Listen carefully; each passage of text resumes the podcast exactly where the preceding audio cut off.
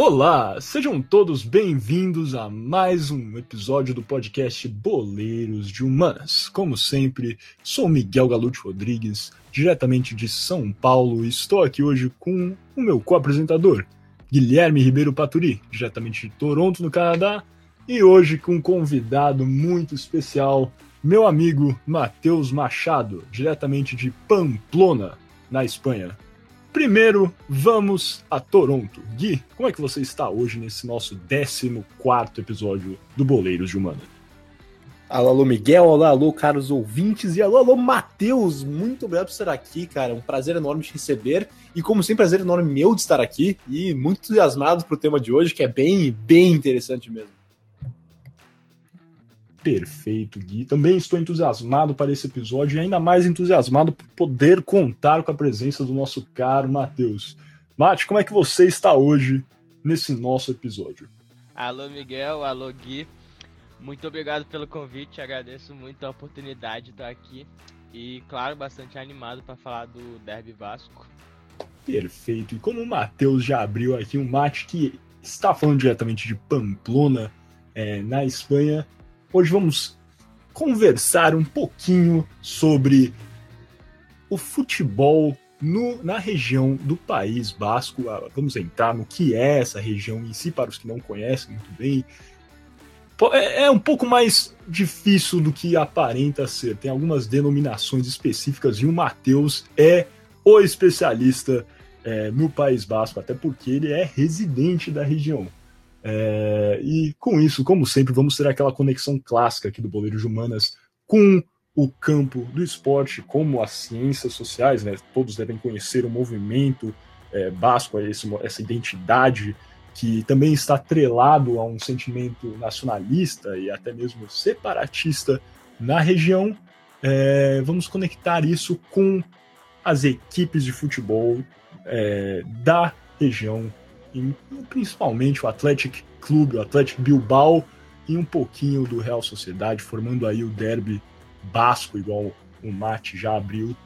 E vamos então entender toda essa conexão e essa importância é, do futebol para a identidade basca. Sem mais delongas, então, passando para o nosso primeiro bloco, o kickoff.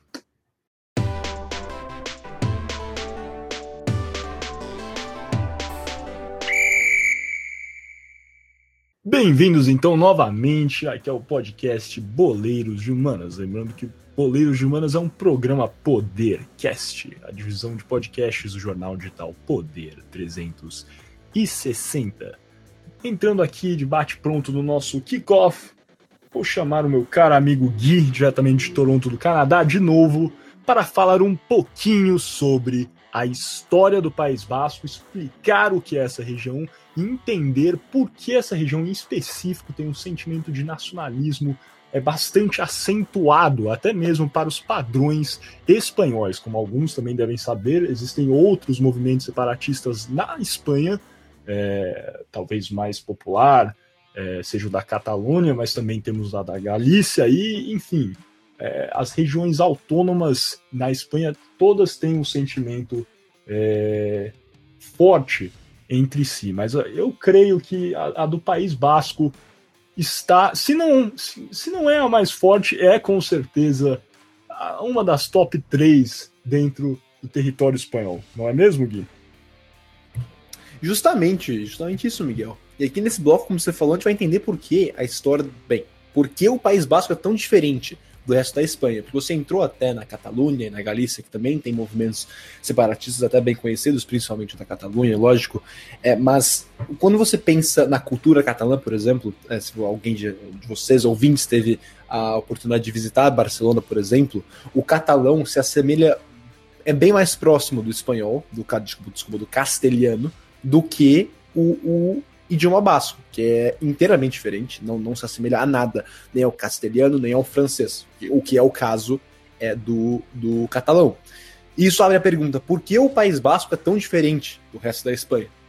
E interessantemente, o motivo é justamente a topografia da região. A área é extremamente isolada e montanhosa, e essa geografia dificultou desde o começo até hoje a assimilação com, dos, dos bascos, ou, com os outros povos que habitavam a Península Ibérica na antiguidade. E mais além disso, esse terreno acidentado, extremamente montanhoso, impediu que os romanos tivessem um fácil acesso aos povos bascos quando conquistaram a região.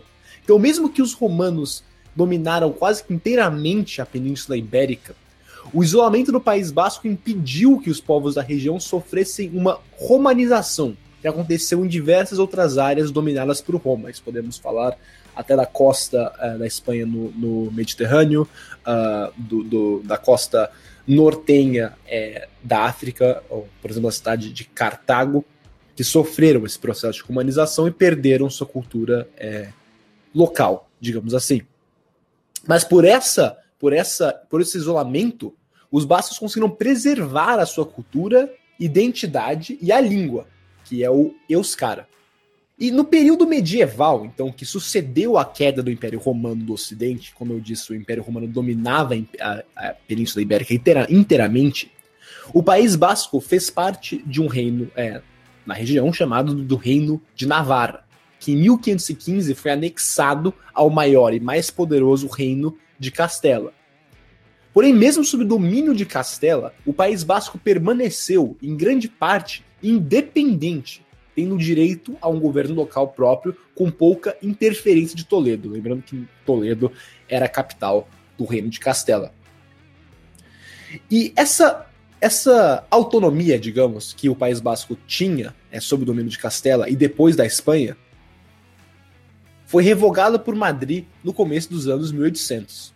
Lembrando que agora, nesse momento, 1800, 1800 o reino de Castela tinha dado lugar à Espanha que tinha se formado é, no século XVI, com a junção das coroas justamente de Castela e de Aragão. E o fim da independência, relativa independência né, dos países, do País Basco deu início a um forte movimento nacionalista na região. Esse movimento pregava por uma unidade política e por uma nação basca completamente independente do reino da Espanha. E em 1936, cedendo a uma forte pressão do Partido Nacionalista Basco, ou PNV, é, sigla em castelhano. É, e esse partido foi criado em 1895 justamente para avançar o nacionalismo basco, conseguiu pressionar as Cortes Gerais, ou o parlamento é, espanhol, a aprovar o Estatuto Autônomo Basco. E esse estatuto devolvia uma grande autonomia à região, permitindo a criação de um governo local basco que teria independência financeira e cultural do governo central em Madrid. Mas essa independência, ou autonomia, melhor dito, foi curta, foi mesmo, Miguel? Ela acabou rápido. É exatamente isso, Gui. Essa autonomia de fato não foi é, a mais longa. E só um adendo que eu queria fazer aqui sobre a língua basca, né, o Euskara, que para mim é uma das línguas é, mais interessantes é, do mundo, na verdade. Eu acho que é a língua europeia, se eu não me engano, que ainda é falada né, na Europa é, ocidental mais antiga, é uma língua pré-indo-europeia, né? Então é, é uma que, por ser uma língua bem antiga, e o Mate pode falar sobre isso depois, ele que mora em Pamplona, né? Então em, em Navarra, que é um, uma das regiões autônomas que compõe o País Basco, é, se fala um dialeto específico, outros dialetos em regiões diferentes. Existe também uma, uma versão padronizada é, da língua basca, que é o que é, é assim a, tem tentado o, os linguistas da os linguistas bascos têm tentado impor essa versão padronizada do basco, mas ainda assim é uma língua bastante complicada, tem o seu próprio alfabeto também, né? E é uma língua que para mim é interessantíssima. Eu poderia falar aqui horas e horas e horas sobre a origem é, da língua basca. Mas, enfim, não estamos aqui para falar só disso, e o Mate depois complementa. Mas, como o Gui vinha falando, é... apenas um ano após a forte pressão do, do PNV e para conseguir a autonomia que o País Basco tanto queria, ou seja, em 1937, essa autonomia foi mais uma vez revogada devido a Guerra Civil Espanhola. Em, em abril de 1937, os nacionalistas, liderados por Francisco Franco, bombardearam a cidade basca de Guernica. É, esse bombardeio foi realizado pela Alemanha de Hitler e a Itália de Mussolini, aliados de Franco na Guerra Civil. Esse ataque destruiu Guernica e permitiu que as forças de Franco tomassem Bilbao, a capital do País Basco. Com isso, Franco garantiu sua vitória no norte do país. É, vou falar um pouco mais sobre isso adiante também, quando passarmos de bloco, é, mas acho que vários devem conhecer também a obra é, do pintor espanhol Pablo Picasso, é, Guernica, que está é, no Museu Reina Sofia, em Madrid. E é uma obra né, que, que demonstra o que foi esse ataque é, à cidade, né, à, à, à, vila de Guernica, onde as tropas alemãs simplesmente dizimaram essa vila e foi uma forma de testarem o poderio de Hitler, né? Eles acabaram com essa pequena, esse pequeno assim assentamento basco e para os que não conhecem a obra de Pablo Picasso, joguem aí no Google, vale a pena dar uma olhada. Só de você avistar a obra dá para entender um pouco do horror, do terror que foi vivenciado nesse ataque à Guernica e, bem, a, superioridade né, das forças nacionalistas é, devido ao, ao apoio tanto de Hitler e de Mussolini, e como os, os bascos, por mais de lutarem pela sua autonomia, é, não, não conseguiam fazer frente é, ao avanço das forças franquistas. Não é mesmo, Mate?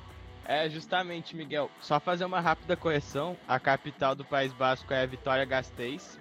E, de fato, Bilbao é a maior cidade, cidade mais importante. E você tocou num ponto muito importante, que foi o, o bombardeamento de... O bombardeio de Guernica, né? Guernica, apesar de não ser uma cidade tão grande, é uma cidade que representa muito a cultura vasca. A árvore de Guernica é um dos símbolos do povo vasco. Então, esse bombardeio foi um momento chave na história do País Basco e principalmente do nacionalismo basco, que foi um movimento que ganhou muita força com, com toda a ditadura franquista e a repressão que eles sofriam do governo central de Madrid. É, justamente, só para só pra na verdade, pedir desculpas aos nossos ouvintes, a culpa foi minha, não do Miguel. Eu que escrevi no nosso roteiro aqui que Bilbao é a capital do País Basco, então erro meu. É, mas, mas seguindo em diante, Mate, justamente, e, e essa. O, o, os bascos foram realmente bem maltratados, tiveram muitas restrições durante o governo é, do Francisco Franco. É, entre outras coisas, o Franco é, é, baniu é, organizações sindicalistas e culturais na região dissolveu o Partido Nacionalista Basco e talvez mais importante disso tudo, ele baniu por completo o uso da língua basca em lugares públicos, escolas e até na imprensa. E, e eu não sei se você vai concordar, Matheus, mas foi justamente essa proibição, acho que em particular da língua, que inflamou o, o movimento nacionalista basco. Você acha que pode afirmar isso? Sem dúvida nenhuma, é verdade. Como vocês mesmos disseram no começo, Hoje, os movimentos nacionalistas mais fortes da Espanha são justamente o da Galícia, da Catalunha e do País Basco, que são os lugares que tiveram seus idiomas proibidos. Por muito tempo se foi proibido de, de ensinar a língua basca, de falar nas ruas, nas escolas.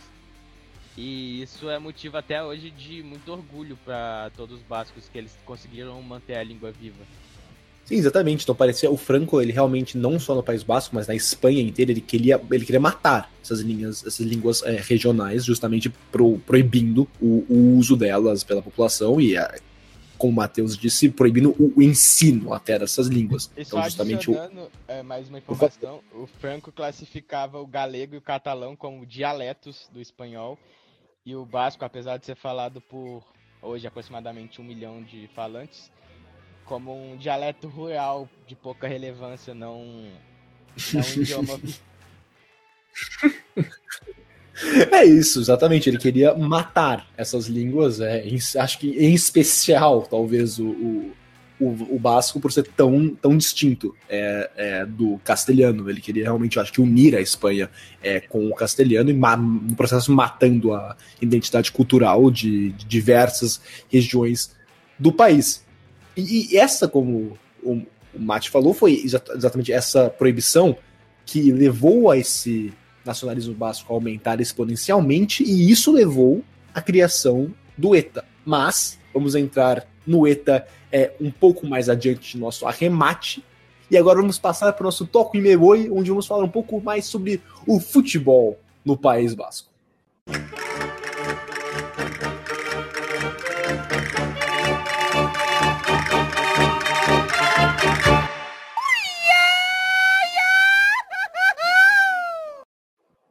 Começando agora então o nosso segundo bloco Toque Me Voe, e lembrando que você está ouvindo o podcast Boleiros de Humanas, um programa Podercast, a divisão de podcasts do jornal digital Poder 360. E como eu falei anteriormente, agora nesse bloco, vamos entrar aqui é, é no, no, futebol realmente é do País Basco e como o futebol está atrelado, na verdade, né, ao nacionalismo basco e à história basca em geral, não é mesmo, Miguel?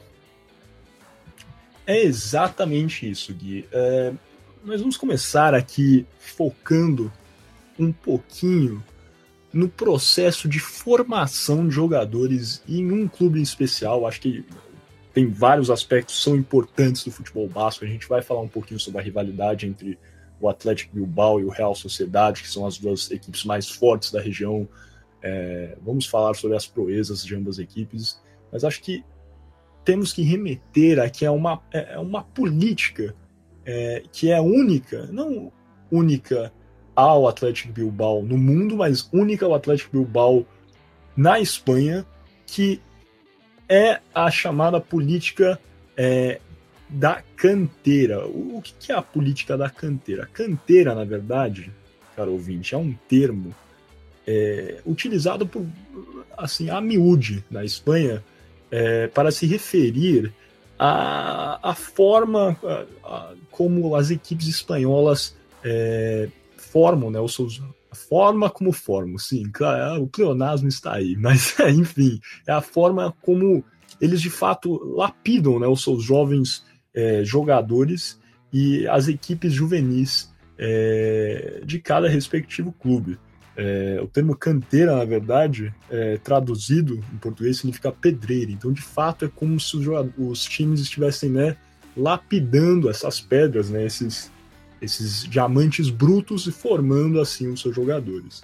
No entanto, a, a, a, acho que a, política específica do Atlético Bilbao recebe esse nome porque este equipe, alguns ouvintes já devem saber isso, essa equipe é famosa por contratar e contar em, sua, em seus jogadores somente com jogadores que são provenientes de sua própria base ou outros jogadores de origem basca, ou seja, nascidos na região geográfica do país basco, ou caso estes sejam estrangeiros, tenham sido inteiramente formados por uma equipe no País Basco. Ou seja, o Atlético Bilbao pode contratar um jogador brasileiro caso ele sempre. É, caso ele tenha sido formado na equipe do Eibar, por exemplo. A equipe do Eibar é uma equipe do País Basco também. Ou o mesmo pode ocorrer com um jogador colombiano, por exemplo, que foi formado inteiramente no Real Sociedade. Aí fazer uma compra, o Atlético Bilbao pode ir lá no Real Sociedade e comprar esse jogador. Mas o Atlético Bilbao tem essa política e por isso alguns utilizam esse termo canteira é, para denominar é, uma política de contratação a uma respectiva área geográfica, em especial né, ao Atlético Bilbao. É, vamos entender aqui a importância, então, do Atlético Bilbao para o nacionalismo basco como um todo. O, o Atlético Bilbao, ou Atlético Bilbao, na forma mais a, a portuguesada aqui, lusofona, é, foi fundado em 1898 na cidade de Bilbao, capital da Biscaia. É capital da Biscaia, não do País Basco, mas da Biscaia. Biscaia é de fato, Bilbao é a capital da Biscaia. e o Athletic Club, na época, em 1898, foi fundado por imigrantes ingleses que haviam se estabelecido na cidade devido ao processo de industrialização no norte do país no final do século XIX. É, alguns, é, como eu já falei, devem conhecer né, essa política da canteira e, no caso, vamos aqui denominar o que é o, o País Basco como, como geral, é, não denominamos ainda, né? Mas o País Basco compreende as comunidades autônomas espanholas do País Basco. Existe, de fato, uma comunidade autônoma, e a comunidade autônoma seria o equivalente a uma província na Espanha, um estado. É, isso é uma comunidade autônoma na Espanha.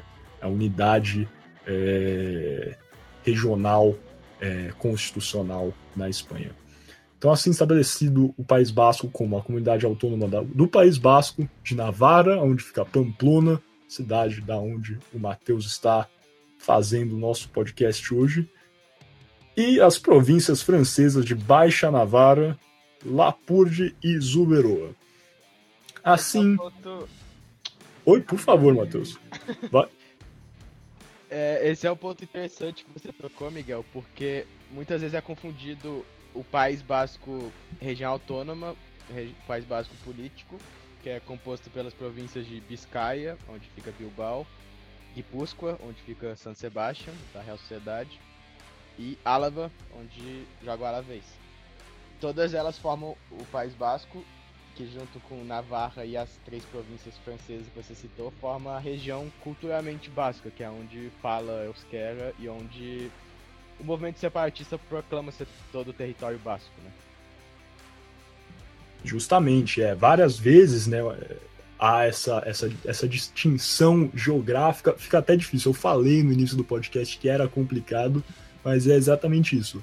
Dentro até dessas próprias é, das próprias comunidades autônomas, né? Temos aí outras denominações, como a denominação da Biscaia, como o Mate também apresentou. Então é uma região que, além de ser complicada no aspecto é, identitário, também tem todo esse, esse contexto geográfico e geopolítico que é, é complicado para dizer o mínimo. Mas, enfim, voltando à política da, da, da canteira, o Atlético Bilbao só pode contratar então jogadores que são naturais dessa região geral englobada aqui ou que foram formados é, nessa região, em um clube dessa região, seja do lado francês ou até mesmo do lado espanhol. No entanto, levando em consideração a origem britânica da equipe, é claro que essa política nem sempre prevaleceu. Política teria se iniciado após reclamações serem levantadas por equipes rivais, predominantemente o União Ciclista de San Sebastián, que é o atual Real Sociedade, que alegava que o Atlético Clube teria escalado jogadores de forma irregular durante a Copa do Rei de 1911, esses jogadores sendo ingleses, e com o fim de coibir tais reclamações, a cúpula da equipe, né, o Atlético, decidiu que a partir de 1912 somente contaria com jogadores efetivamente bascos, ou aqueles que, apesar de estrangeiros, tivessem passado pelo seu processo de formação na região para ter esse controle maior e acabar né, com, com qualquer polêmica é, referente é, a reclamações de rivais, em especial aí, né, o, o maior rival, o Real Sociedade, e à época União Ciclista de San Sebastián. Entrando aqui em algumas citações que a gente sempre gosta de trazer né, ao Boleiro de Humanas, eu, tenho uma citação do jornalista Jorge Cerato, da Euskal Telebista, um canal de televisão aberta do País Basco, é, abrem aspas, sobre né, o, o processo, a política da cantera. É uma autolimitação imposta que, inevitavelmente, leva a um aumento na força do clube Sabemos que largamos de uma posição inferior em relação aos outros clubes. Podem realizar contratações de qualquer parte do mundo. No entanto, tal política fomenta um sentimento de orgulho. É uma dificuldade que foi mantida em respeito a uma tradição centenária. Isso nos dá forças para melhorarmos cada vez mais como uma entidade. Ainda aqui uma outra citação do Acier Arate, que é o diretor do Museu do Atlético Clube. Abrem aspas novamente. O modelo de jogar com jogadores locais continua a surtir efeito. Certamente não somos o que éramos antigamente, quando competíamos de igual para igual com o Real Madrid e o Barcelona. É impossível. No entanto, continuamos a ser relevantes. Eu acho que essas duas citações possibilitam, né? É fácil entender como esse processo lapidação desses jogadores locais, regionais, ajuda a criar uma identidade que é única ao Atlético Clube. Você não vê outras equipes, você pega aí a escalação do Real Madrid, tem jogadores brasileiros, é, argentinos, é, de diversas partes da Espanha, é, franceses, a mesma coisa com o Real Madrid, né? Os times dificilmente na Europa não estão internacionalizados. Exemplos aí do, da, da Liga Inglesa, né? A Premier League, eu acho que o, o Arsenal foi é, recentemente entrou em campo sem ao menos um jogador inglês e o Atlético Clube sempre é um clube que está atrelado essa identidade basca, todo esse sentimento do que é ser basco, por de fato investir nos jovens da região. É uma política que, vocês veem aí, é mais que centenária, né? desde 2000, 1912 já foi estabelecida e continua a ser mantida. Nós vamos entrar aqui sobre outros clubes que tiveram isso no passado, mas o Atlético Clube é um clube que continua a ser relevante, né? É um clube que agora está chegando em sua, possivelmente, não quero aqui, entre aspas, de novo, fazer uma, uma piada com o Matheus, que é ultra, um bandido do Atlético Clube. Cara, a equipe dele, mas está aí chegando na sua segunda final né, de Copa del Rei, possivelmente, consecutiva, e que não abre mão dessa tradição, que é importantíssima para é, essa identidade do País Basco. Não é, Gui? Ou Mate, quem quiser comentar alguma coisa sobre as citações. É certamente a política de contratações do Atlético é uma coisa muito particular e que faz com que os jogadores sintam as cores do time realmente. E diferente do que muita gente pensa sobre seu modelo ultrapassado, de não levar nada, a, a torcida do Atlético segue apoiando muito esse modelo de contratação todos são. Não todos, mas vou dizer que a grande maioria da torcida não vê o Atlético mudando essa filosofia. E a verdade é que o time continua sendo relevante, sim. Vai disputar esse ano a final da Copa del Rey contra a Real Sociedade, é, final que foi atrasada por conta do coronavírus. E ainda está nas semifinais do, da edição de 2021. Vai jogar contra o Levante. Chegando na final, pode enfrentar Sevilla o Barcelona. Então tá aí o Atlético com chance de ganhar duas Copas del Rey. Exatamente. Alguma coisa a adicionar, Gui? Não, só queria adicionar que é interessante isso, porque é, é, por causa dessa, dessa limitação política né, da cantera, acaba que o. Diferentemente de outros clubes da Espanha, de, do mundo, o, o Atlético acaba não contratando jogadores, ou seja, já, já formados, é, não só de outros, outras regiões da Espanha, mas jogadores estrangeiros. Então, por exemplo, uh, não poderiam trazer, deixa eu pensar, um jogador bom que joga na Argentina atualmente, o, o Nath Fernandes não poderia ir jogar no, no Atlético Bilbao. O, o que você olhando assim parece que seria uma limitação bem ruim para o clube, mas como o Matheus já falou, não acaba não sendo. O Atlético é um clube extremamente relevante na Espanha que disputa é, títulos mesmo com essa política. E, e como ela atrai, é, ela é atraente, desculpa, a, a torcida, eu acho que sim. Se, se funciona e a torcida gosta, não tem por que parar. Mesmo parecendo uma coisa atrasada, acaba talvez não sendo. Eu vejo tudo isso de uma forma muito saudável, para ser sincero aqui. Porque a verdade é que o Atlético investe muito na formação de jovens da sua própria região. E muitos dos jogadores hoje das principais ligas da Europa foram formadas na base não só do Atlético, mas de outros times da região, como o Real Sociedad, Eibar, Sassuna, são todos times com divisões de base muito fortes e também é onde o Atlético mais contrata. Inclusive, um motivo de polêmica muito grande é justamente o Atlético contratar muitos jogadores seus rivais. Recentemente teve o Inigo Martinez, que foi era um dos principais jogadores da Real Sociedade até então, contratado por 32 milhões de euros para o Athletic Clube. Joga numa rival hoje e vai disputar uma final de Copa contra o seu ex É, e você tocou nessa, eu lembro quando o Griezmann né, jogava na Real Sociedade. Para quem não sabe, o Griezmann é cria da Real Sociedade. Chegou lá o Griezmann que é da Normandia, né?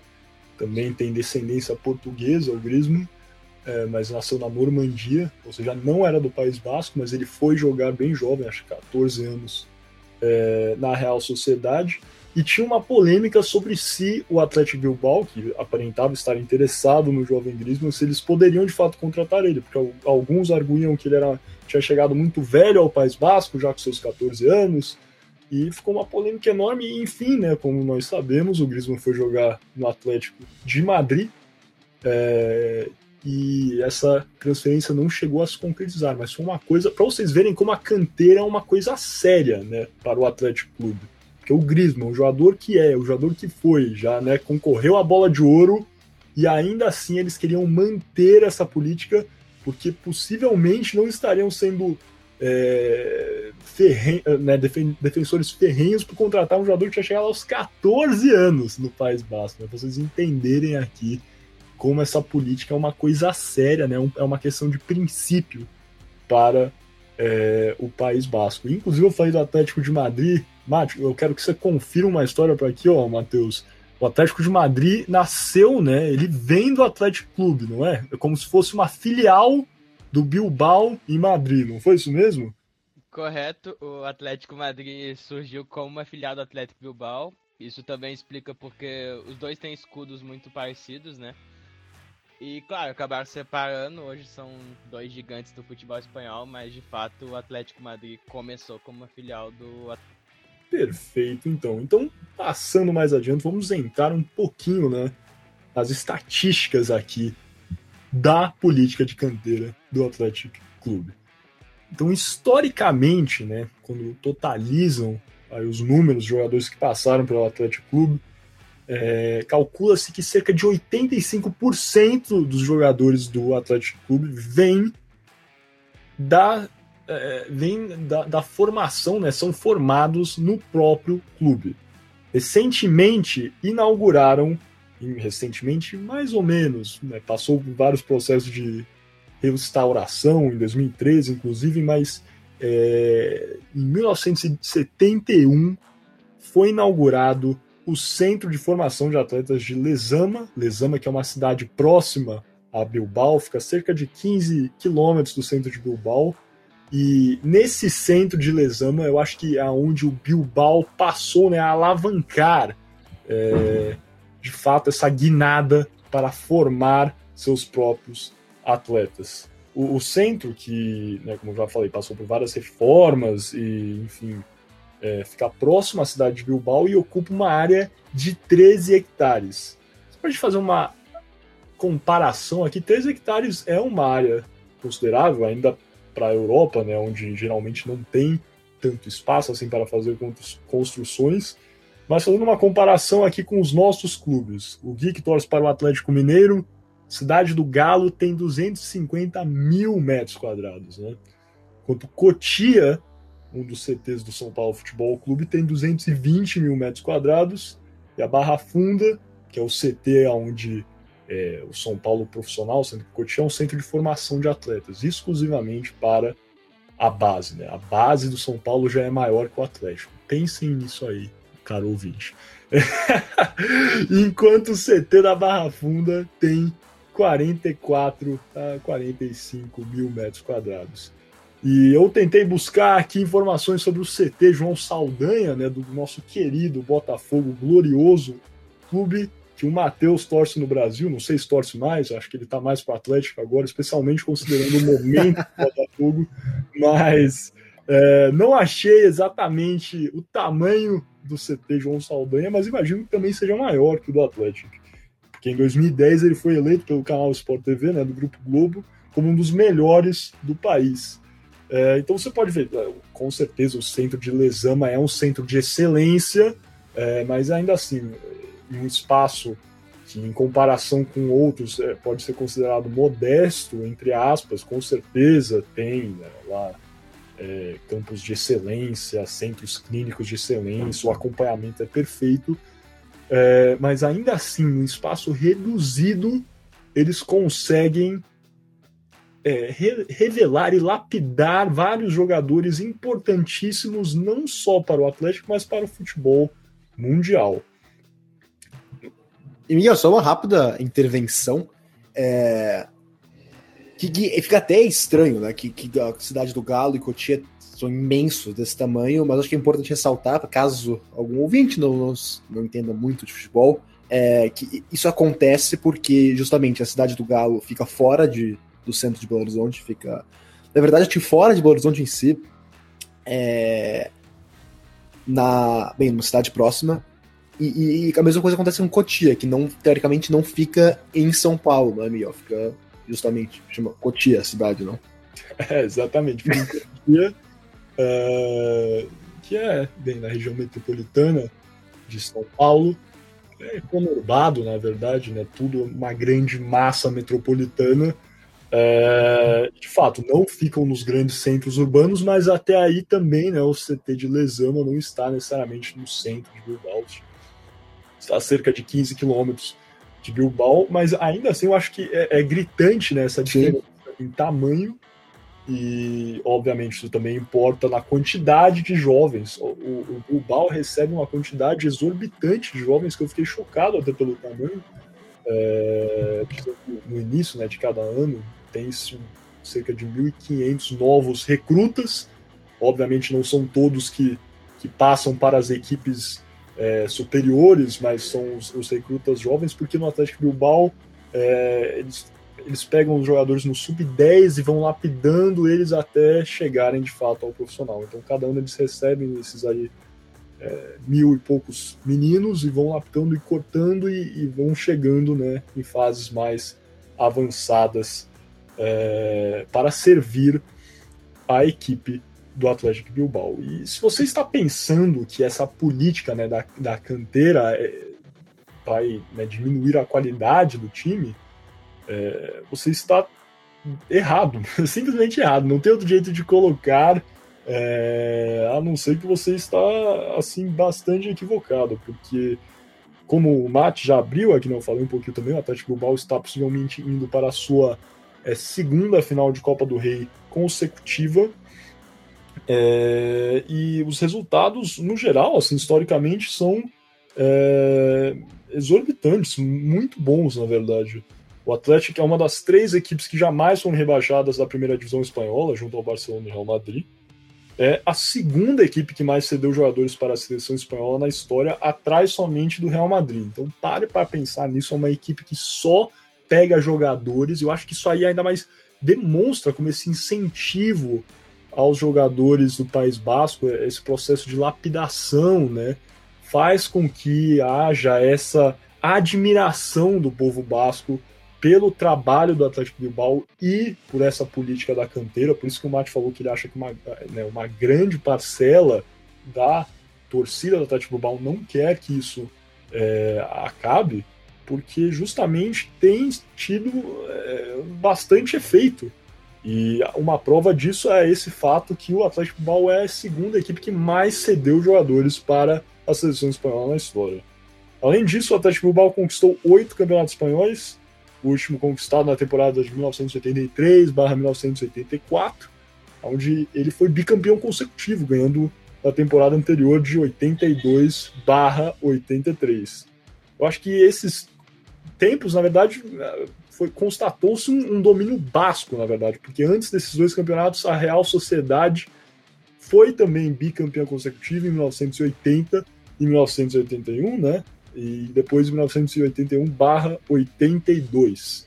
É, e esses oito campeonatos espanhóis colocam o Atlético aí como o quarto maior campeão é, da La Liga, na primeira divisão espanhola, atrás somente do Real Madrid, Barcelona e Atlético de Madrid. Abre Além um parênteses, disso... Miguel. Vai fundo. É, abre uma parênteses aqui, Miguel. De fato, os anos 80 são considerados como os anos de ouro do País Basco no futebol. Com esses quatro títulos seguidos, foi um domínio basco. E muita gente imaginou que essa tendência ia continuar por mais muitos anos, mas o fato é que nem Real nem Atlético conseguiram levar o Campeonato Espanhol depois disso. Porém, é, o Atlético, além do espanhol, foi campeão da Copa del Rey em cima do Barcelona de Maradona, que também foi uma das últimas conquistas mais celebradas por parte da torcida do Atlético. Inclusive, esse foi um jogo, né? É um jogo histórico, essa final de Copa do Rei, né? Que o Barcelona perde o Maradona para se vingar do jogador do Atlético Bilbao que havia quebrado a sua perna, acredito, né, numa partida anterior. É, inicia um conflito, é de fato uma batalha campal. Pesquisem aí depois. Para os que não gostam tanto de futebol, gostam talvez de boxe ou UFC, tem coisa para você aqui também no Boleiro de Humanas, viu? Só pesquisar aí, briga Atlético Bilbao, Barcelona Maradona, que vocês vão ver o que foi essa batalha campal após a vitória do Atlético Bilbao na final da Copa do Rei.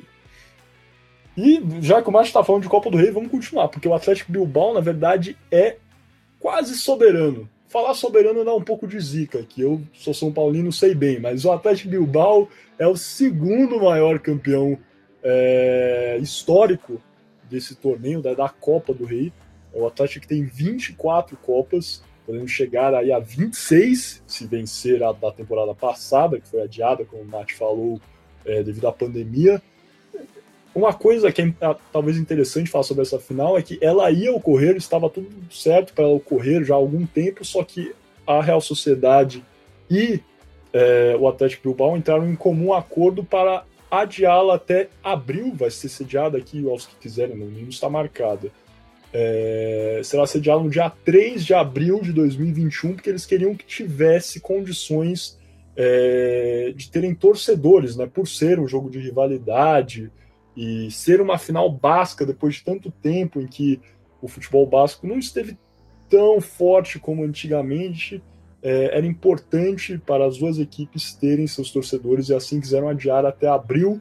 Então, se tudo correr bem, está marcado aí para o dia 3 de abril de 2021. Pode marcar Real Sociedade e Atlético Clube. O jogo será em Sevilha e tem tudo para ser um jogão.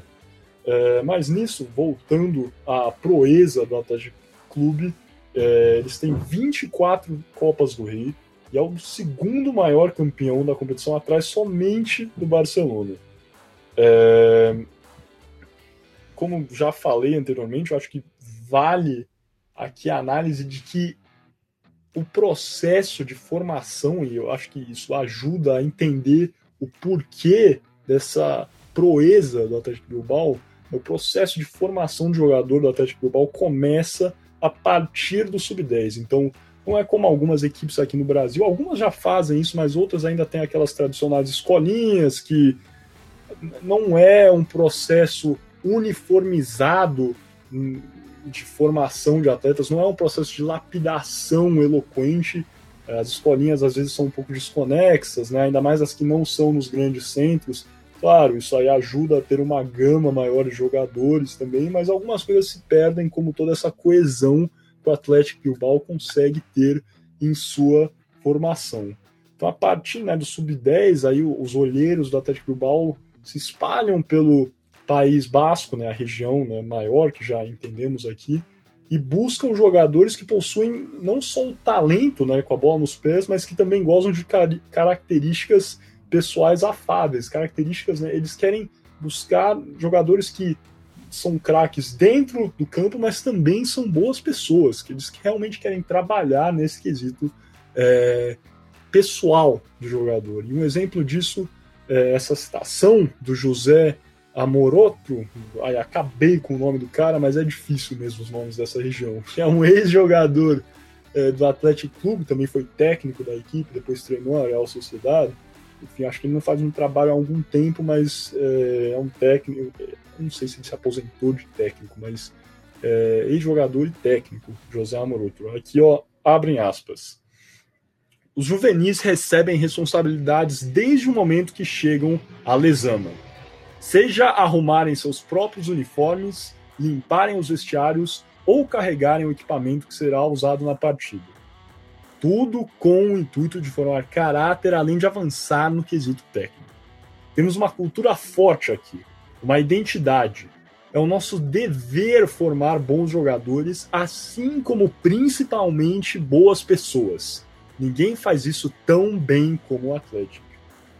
E eu, eu acho que essa citação aí acho que ainda mais acentua né, o que é essa política da canteira e o porquê dela ser tão apreciada. Porque há realmente uma consideração do Atlético em formar jogadores e jovens. Desde o início, eles pegam lapidam, trabalham questões de responsabilidades. Isso ajuda a formar uma identidade do time.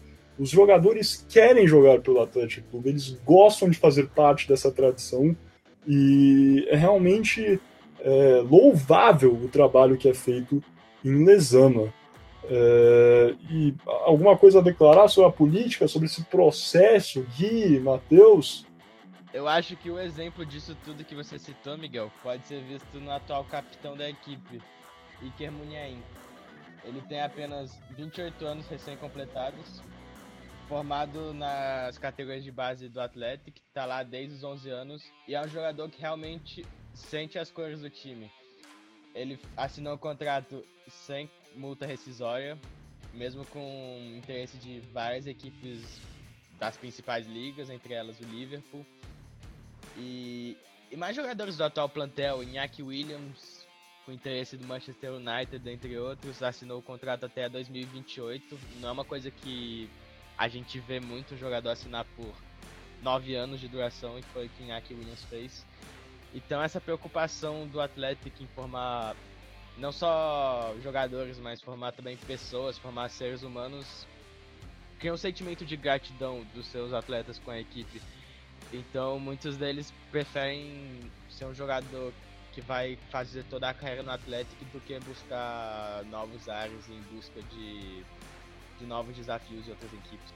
Não, sim, justamente, Matheus. Eu queria adicionar também que é, é interessante isso, porque isso essa política da canteira acho que leva ao que você falou, né? Jogadores que são mais ligados às suas equipes, bem mais do que o normal, porque é, é, em clubes, a gente vê isso muito no Brasil. O jogador é formado ali nas categorias de base, de São Paulo, do Botafogo, do Atlético Mineiro, mas logo, se eles fazem sucesso, eles são vendidos para a Europa. E, e, isso acontece em bastantes clubes menores da Europa também. Mas uh, isso não é muito é, o caso é, no Athletic, talvez, e provavelmente, porque com essa política da cantera e, e essa, esse projeto bem interessante, bem é, bem diferenciado, na verdade, que eles têm na base, acaba justamente que os jogadores é, ficam mais tempo é, na equipe, em vez de, bem, de assim que saírem fazerem sucesso, serem vendidos para um time, um clube, desculpa, maior é, na Europa. Não, não maior no sentido de ser maior, mas mais, mais grande, né, no espanhol, mas um clube com que tem realmente um poderio, é, poderio financeiro maior, como um Liverpool, um Manchester City ou, ou até mesmo o Barcelona.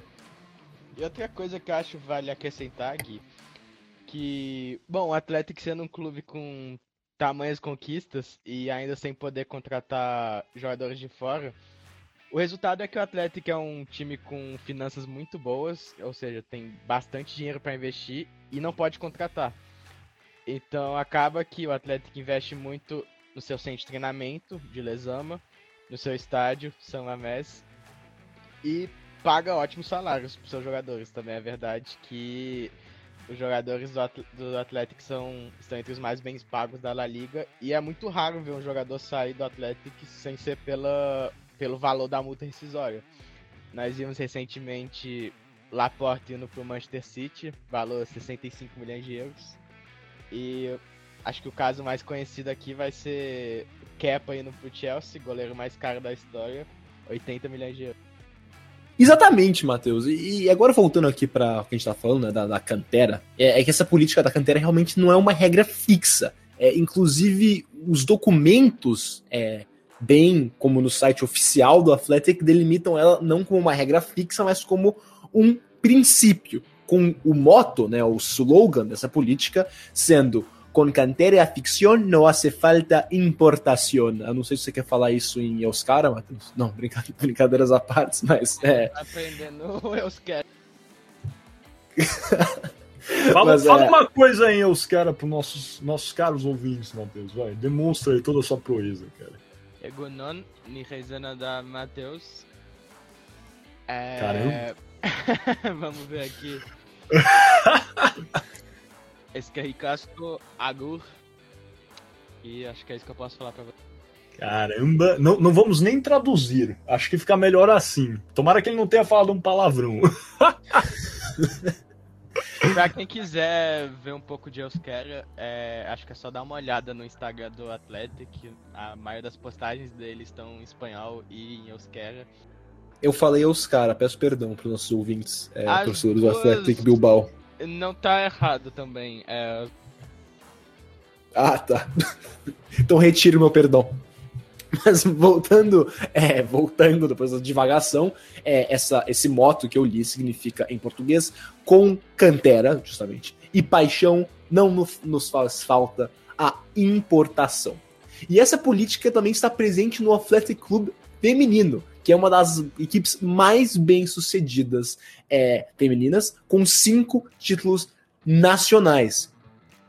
E essa política do Cantera é tão, digamos, é, significativa, importante, que a própria Real Sociedade adotou uma política semelhante nos anos 60, mas porém deixou de lado ela em 1899 ao contratar o centroavante John Aldridge, irlandês, é, vindo ele do Liverpool. É, então, como a gente pode ver no caso do John Aldridge, a Real Sociedade não ficou muito tempo é, com essa política similar da cantera do Atlético, é, do Atlético Bilbao. É, e acabou que, deixando de lado essa política de contratação, a Real Sociedade não foi tão bem sucedida, não é mesmo, Mate? É, Gui, verdade. Essa mudança, além de ter sido muito polêmica na época, pelo fato de que muitos torcedores da Real têm os mesmos pensamentos que os torcedores do Atlético, o fato é que a Sociedade não ganhou nenhum título desde então, sem contar as divisões inferiores. É exatamente isso, né? Não só. Eu acho que a culpa não é nem do John Aldridge, que o John Aldridge era um craque, né? Cara tem mais de 300 gols aí no futebol inglês e todos sabemos como isso é difícil. É, marcou época no Liverpool e jogou até bem pela Real Sociedade, essa é a verdade. Tem números bons lá. É, mas acho que essa quebra fez a Real Sociedade perder um pouco da identidade que eles estavam formando, né? Depois de eles começaram, depois de 20 anos, conseguiram ser bicampeões consecutivos numa liga que cada vez mais era mais competitiva e acho que são uma quebra de identidade que contribuiu muito à queda deles, né? Depois, nem de assim, menos de 30 anos, eles caem para a segunda divisão. Né? eles não eram um time ioiô, né? Eles foram rebaixados em, em 2007, né? O time ioiô é aquele que que desce e logo sobe, né? É, igual, vamos lá colocar aí alguns exemplos. No, no, Brasil temos o Vasco da Gama, que às vezes cai. Não... E aí, para os torcedores do Vasco da Gama, que acham que eu tô caçando do Vasco da Gama, inclusive não estou. Eu adoro o Vasco da Gama, tenho descendência portuguesa, então o Vasco morará para sempre no meu coração. Fiquei triste hoje que a equipe do querido professor Vanderlei Luxemburgo não conseguiu vencer Fortaleza, mas enfim, óbvio que já comentaram, hein? Vocês aí que já comentaram nossos vídeos falando que a gente estava tirando sarro do Vasco da Gama. Não é verdade, é estou desmentindo todas essas calúnias. Mas enfim, é, como vinha falando, a Real Sociedade foi rebaixada em 2007 e, e demorou para retornar à Liga. Eles só voltam né, em 2011. Então dá para ver como essa quebra né, de identidade é, de fato levou à piora do time. Talvez eles, né, os, imagino, os diretores pensaram que eles fossem subir de patamar, melhorar, né, a crescer no que foi esse período, né, no início dos séculos 80, de grandes vitórias somente com jogadores bascos, trazendo aí alguns estrangeiros, podendo atingir um, um patamar mais alto. É, mas esse certamente não foi o caso, né, Mate? É, Miguel, certamente. Falando como um torcedor do Atlético, a Real Sociedade é sem dúvidas um dos times espanhóis mais tradicionais. Mas fato é que depois que flexibilizaram essa política, né, vieram tempos de crise para a Real Sociedade. E vale destacar que, de fato, em 89 eles começaram a contratar estrangeiros, porém, somente estrangeiros. De 89 até 2002, a Real Sociedade só contava com jogadores bascos ou estrangeiros nascidos fora da Espanha. Eles apenas começaram a contratar espanhóis de, bom, de outras partes da Espanha no ano de 2002. E, bom, a partir daí, 2007 mais especificamente, vieram tempos de crise para a Real Sociedade, que mais recentemente voltou a se reestruturar, né? Esse ano participando da Liga Europa e vem montando bons times em anos recentes. É exatamente isso. É, e aqui para listar, né, um, um pouquinho, é, deve ser afirmado que a, acho que a maior parte dos jogadores da Real Sociedade hoje em dia são bascos, né? Vários jogadores bascos na Real Sociedade. Se puxar aí é, a lista de jogadores que compõem a equipe da Real Sociedade, tem vários que são da região do País Basco. Mas aí tem, então, atentando né, a toda essa tradição, que a formação de atletas da Real Sociedade ainda é muito forte. É, porém, eles contam com alguns estrangeiros aqui para pontuar, talvez os mais famosos, né? Tem o Adam é, Januzaj, que jogou no Manchester United. Ele, na verdade, foi um jogador que várias pessoas esperavam muitas coisas boas e, e não devolveu tanto é, no campo de futebol. É, outro exemplo foi o Martin Odegaard, né, aquele jovem norueguês foi contratado pelo Real Madrid aos 16 anos. Ele foi, foi 16 ou 15 anos, agora me fugiu, mas enfim, que lembram, né, o Martin Odegaard. É, foi contratado pelo Real Madrid e logo emprestado à Real Sociedade, jogou bem na Real Sociedade. É, e atualmente né, não está mais na equipe da Real Sociedade, mas porque ele está emprestado ao Wolverhampton mas temos o atacante William José, que jogou aqui no Brasil no Grêmio Barueri, no São Paulo, Santos, Grêmio, enfim, é, que jogou muito bem na Real Sociedade, né? Inclusive conseguiu aí sua passagem para a Premier League, a liga mais disputada no mundo, pelo bom trabalho que fez na Real Sociedade. Então, de fato, acho que aí talvez a Real Sociedade, como o Mate bem disse, agora está atingindo um patamar melhor, eles estão é, de fato solidificados na primeira divisão, atingindo posições boas, sexto colocado, acho que eles estão nessa é, temporada, e aí estão fortes na Liga Europa e outros campeonatos que eles é, também estão disputando. Então, é, acho que finalmente agora estão buscando uma nova identidade, que é de revelar bons jogadores bascos, contra contratar uma ou outra peça também importante estrangeira. E para finalizar aqui, acho que vale só o último comentário de todo mundo é, sobre o que é né, essa política da canteira, perguntar para o Mate, para o Gui, é, se vocês acham que de fato isso dá forças ao nacionalismo basco, defende a identidade da região, é, conectando aqui né, com o nosso primeiro bloco, entendendo tudo que foi é, né, esse expurgo franquista da língua basca, da cultura basca, e principalmente para você, Mate, que mora na região, né? É, qual a importância de ter uma equipe que é, se autodeclara basca, se que luta pela cultura, pela política, que tem esse princípio de formação de jovens é, e que ajuda a preservar o sentimento sobre o que é ser basco. É, sem dúvida, Miguel. Eu vejo o Atlético principalmente, mas também a Real Sociedade como dois símbolos do nacionalismo basco. Eu vejo que toda essa importância que eles dão às canteiras dão muita muita força ao à identidade basca. E vale ressaltar também que existe a seleção do País Basco, né? Não é uma seleção filiada à FIFA, mas disputa amistosos com diversas seleções do mundo. Que, claro, é formada principalmente por jogadores do Atlético e da Real Sociedade. E recebe apoio da região. Então, sem dúvida alguma, eu vejo esses dois times como bandeiras do nacionalismo basco. E eu vejo que muita gente se sentiu até traída pela Real Sociedade quando eles deixaram de seguir a, a mesma filosofia que o Atlético segue até os dias de hoje. É, e só pra eu completar, eu, eu vou. Bem, vou concordar bastante com o Matt, que o Matt falou. É, é, é um eu não sabia antes de fazer a pesquisa para esse episódio, mas é essa. Eu era inclusive uma das pessoas que achava que ter uma política de contratação como essa é, era, na verdade, atrapalhar o clube. Mas depois da pesquisa, sim, eu vi que é, é justamente o contrário.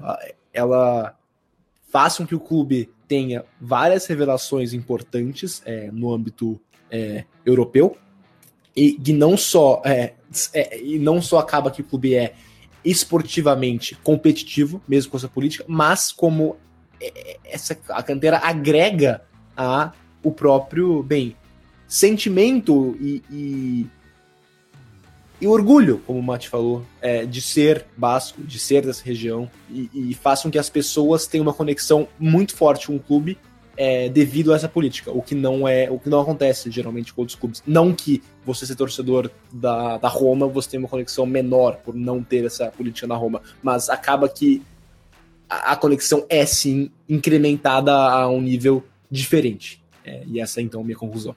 eu quero abrir um parênteses importante também.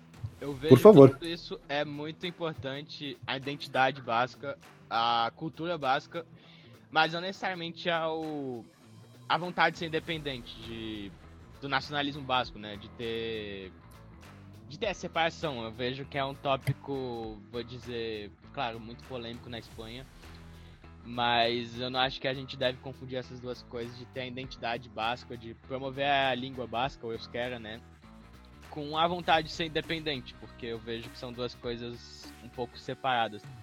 Perfeito, então acho que é exatamente isso aí. Fizeram comentários ótimos, não tenho mais nada a adicionar. Inclusive, a gente já tá se exaurindo aqui bastante o tempo do que a gente realmente passa nos dois primeiros blocos. Então, infelizmente, adoro esse tópico. Foi um tópico que a gente pesquisou, gostei de pesquisar, me deu prazer de fato. Mas não há tempo para mais nada. Vamos fechar aqui esse nosso segundo bloco, longo kickoff dessa vez, mas também tinha muita coisa legal para explorar, para falar, e ainda mais com toda essa expertise aí do Matheus vindo diretamente de Pamplona. Sem mais delongas, então, fechando o nosso kickoff, passando para o terceiro bloco do podcast Boleiro de Humanas, o arremate.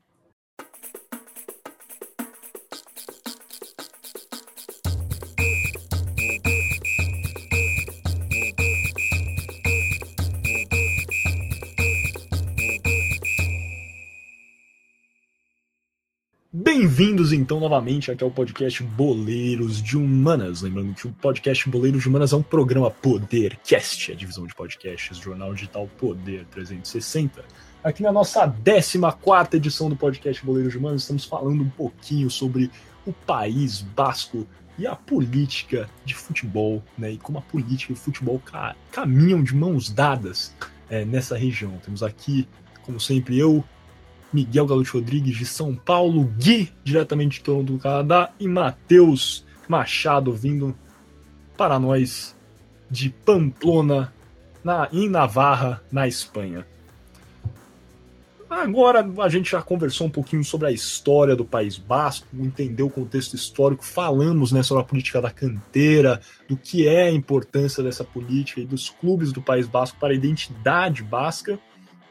E agora nós vamos entender também um pouquinho sobre como é que está o panorama político no País Basco atualmente. Eu acho que alguns já devem conhecer né, um pouco dessa história mais moderna do que são os movimentos dentro do País Basco, políticos, o que predomina é, nas câmaras é, internas né, da comunidade, das comunidades autônomas que compõem a, a região e até mesmo alguns grupos que já existiram ou ainda operam dentro do País Basco.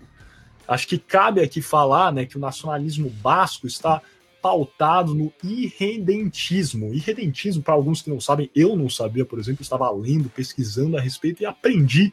É, o irredentismo, na verdade, é a aspiração de um povo em completar a sua própria unidade territorial nacional, ou seja, anexar terras que prevalecem subordinadas a um domínio estrangeiro.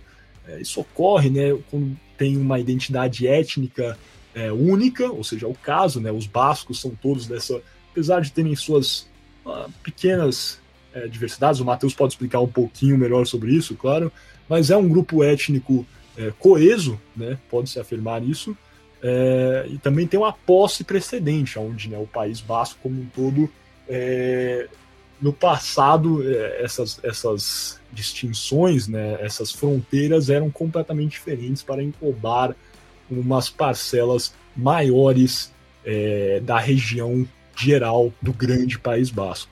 É, um exemplo, exemplos aqui do irredentismo, né, temos a Palestina, a questão da Palestina, é, temos também a questão das Ilhas Malvinas, onde a Argentina né, tem é, essa clama pelas Ilhas Malvinas, enfim, acho que dá para entender né, esse contexto onde temos aí regiões dentro da própria Espanha, dentro da França e também a necessidade né, de alguns, não são todos os bascos, o Matheus também pode entrar nisso, que querem né, formar o seu próprio país, um grupo coeso e tomar assim então terras que estão sob o domínio francês e sobre o domínio espanhol.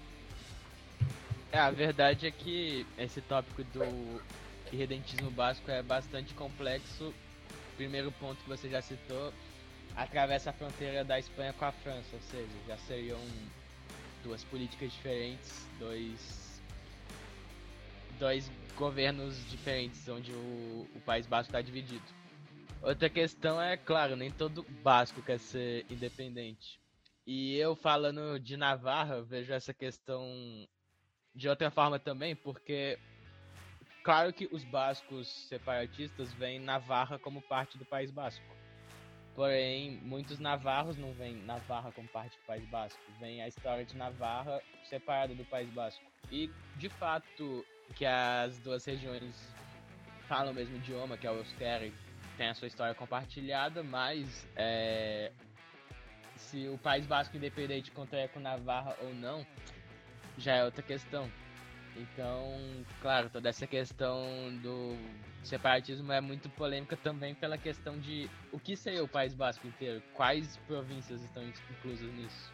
É exatamente isso. Eu acho que eu já vim falando aqui várias vezes no podcast, né, que é uma questão é, polêmica, né, nesses textos, não só a questão da política, mas também da própria geografia. É, por serem vários governos particulares dentro das próprias comunidades autônomas e também né, evadir não só o território espanhol, indo também para a França, é uma questão que é bastante complexa. Eu, né, no momento, não vejo, mínimo, não tenho total conhecimento assim da política do País Basco, óbvio, bem longe disso, inclusive, mas não vejo com o meu conhecimento, que é limitado, a possibilidade de um País Basco é, único e é, independente no futuro próximo, é, devido a essa grande complexidade da situação que tem em termos geográficos e políticos é, aí que pode ser analisado. O Matheus aí tocou tão bem nisso. É, eu acho que para entender né, um, um, pouquinho sobre a atual é, o, o, atual contexto né, desse movimento separatista basco, cabe a gente voltar um pouquinho, né, de um pocão é, lá para a Guerra Civil Espanhola, especificamente para o momento onde houve a redenção do exército basco é, frente às forças franquistas, e isso ocorreu, né, igual como o Gui já contou, aí depois da queda de Bilbao, no primeiro bloco, no kickoff, onde ficou firmado um acordo, o Pacto de Santonha. E esse acordo que foi firmado entre os bascos e Franco, mediado pelo Vaticano, é, teria que o Franco é, em troca dessa redenção, daria mais autonomia é, à região do País Basco, principalmente na esfera econômica para a região, é, que em tese né, permitiria que essa região fosse se desenvolvendo e seria até proveitoso para os bascos. Também ficou acordado que é, os líderes bascos, né, bem como os soldados no geral, teriam é, seriam concedidas a, a, posição de prisioneiro de guerra, ou seja, eles não seriam torturados, não seriam mortos. É, no entanto, esse acordo não foi necessariamente não foi firmado pelo Franco em si, foi firmado por outro oficial. E o Franco, ao saber desse acordo, basicamente pegou e o rasgou, ou seja, teve a redenção e também cancelou o acordo. Ele não deu essa autonomia, não deu essa liberdade para o País Basco, e além disso, pegou todos os bastos que conseguiu capturar, os prendeu, embora alguns foram soltos meses depois, é, vários, né, centenas, na verdade, é, foram mortos. Então, esse evento, né, que é o Pacto de Santonha, ficou até conhecido como a traição de Santonha, né? Mesmo, Lati? Isso tem, é, é, assim, reverbera no contexto econômico do País Basco até hoje, que ajuda a entender né, é, um pouco desses movimentos é, e as motivações que eles têm atualmente. É, realmente, Miguel, um dos motivos que o movimento separatismo, separatista básico já foi muito mais forte tem muito a ver com a questão econômica também. Hoje em dia, é, a, a, região autônoma do País Basco, assim como a de Navarra, é isenta de pagar impostos ao governo federal. E é um dos motivos que que o movimento separatista já não anda tão quente quanto da Catalunha, por exemplo, que sofre com isso de pagar muitos impostos ao governo federal e receber muito pouco. Então, desde o fim do franquismo, que foi quando o País Basco voltou até essa autonomia, o... a verdade é que o movimento separatista esfriou. É exatamente, mesmo, mas mesmo com esse bem, com, com o movimento independentista é, sendo esfriando, que nem o Mate falou, é, é, importante entender um pouco do que foi o ETA, né? Que foi, bem, bem difícil para mim pronunciar isso em euskera. É, Mike, você quer nos ler pra gente o nome do ETA? Euskadi tá Askatsuna. E a tradução ao português seria País Basco. Ele... Caramba, um linguista mais daqueles, cara. É isso. Graduado no Miguel de Cervantes e no equivalente basco. Muito bem. Fundado em 1959 como um grupo de orgulho basco, o ETA evoluiu para um grupo paramilitar que conduziu ataques com bombas, sequestros é, e, dentre outros, na verdade, ataques é, em todo o território espanhol, com o intuito de alcançar a independência do País Basco. E entre os anos 60, quando foi fundado o ETA, e 2010, seus ataques mataram mais de 800 pessoas e feriram milhares. É, o ETA é classificado como um grupo terrorista pela Espanha, França, Reino Unido, Estados Unidos, Canadá e a União Europeia em geral. E, e ele anunciou várias vezes é, cessar fogo, é, e até que em 20 de outubro de 2011 anunciou em definitivo um cessar-fogo de bem, fim de hostilidades. Mas somente em 2018 entregaram todos os armamentos é, para as autoridades e assim pondo fim à atuação do grupo. É, mas é, eu só queria entrar rapidinho nesses ataques que o ETA, bem, conduziu pela Espanha principalmente. Eu queria perguntar para o Matheus que mora lá, Mate, se esses ataques ainda estão bem no imaginário, digamos assim, é, espanhol. Teria, não sei, um dia de, de memória, algum ataque específico? Ou, é falado quando é o aniversário de um ataque? Tem algo desse tipo ainda? Falar especificamente a minha universidade, já teve um ataque do ETA em 2008. Porém, é... em anos recentes, não, a verdade que é esfriou o ETA, bom, já dissolveram, né, em 2018. E a participação deles hoje é só ex-membros do ETA participando em partidos políticos e e bom, a participação é totalmente política, mas o grupo terrorista em si já não existe mais. É, e na verdade não tem nem apoio dos bascos já faz muitos e muitos anos. Realmente, hoje em dia, todos vêm como um grupo terrorista. É, é justamente. E teve também um ataque em 2004 em Madrid, é, é bem famoso, poucos dias antes de uma eleição até é, na Espanha, é, no metrô, é, onde morreram 193 pessoas e mais de 2 mil ficaram feridas.